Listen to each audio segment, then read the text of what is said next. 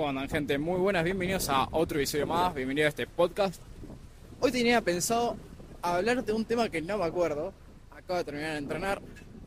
Hoy tocaron 45 minutos de pierna a morir, porque después tengo segundo bloque a la tarde.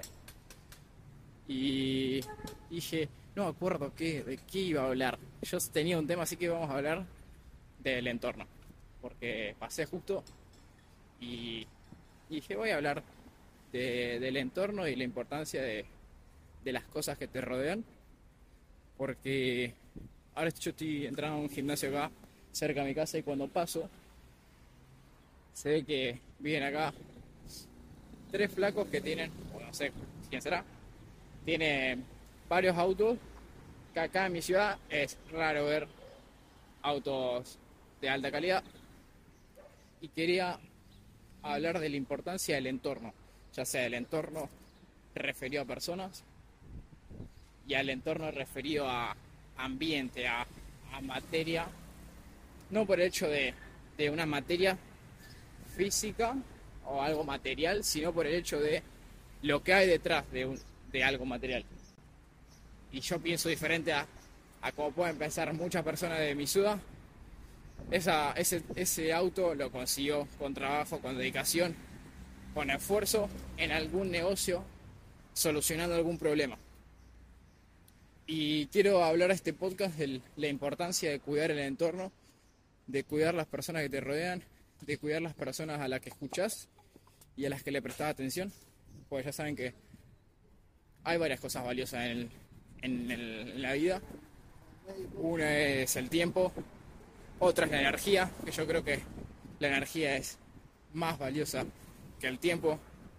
Y otra es el enfoque. O sí, el enfoque o la atención. La atención más que el enfoque. La atención es uno de los recursos más valiosos porque implica tiempo.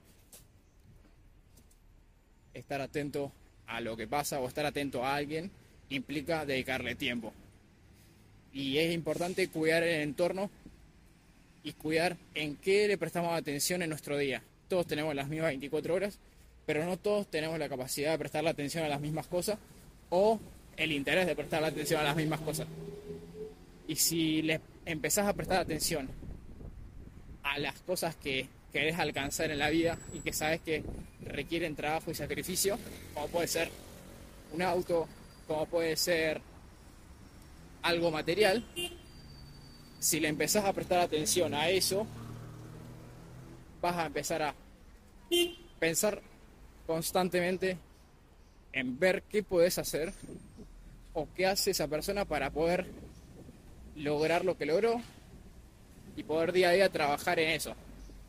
Entonces el entorno es primordial para primero tener una aspiración, segundo tener como un punto de referencia y empezar a copiar cosas que hacen las personas que tienen lo que nosotros queremos en algún momento alcanzar.